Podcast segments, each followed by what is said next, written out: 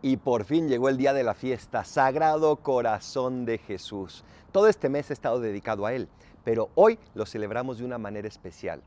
Ahora bien, la fiesta de hoy no es simplemente una celebración externa, sino que también tenemos que manifestar con nuestros actos lo que queremos reparar dentro del corazón de Jesús.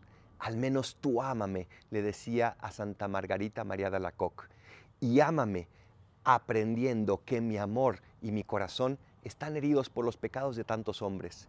Reparar el corazón de Jesús es hacer actos de amor por Él, es hacer sacrificios por Él, porque eso es lo que hace el que ama para quien ama.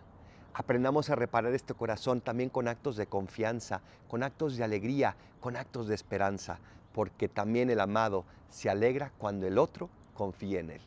Gracias, Sagrado Corazón de Jesús, y por eso repitamos hoy, Sagrado Corazón de Jesús, en ti confío.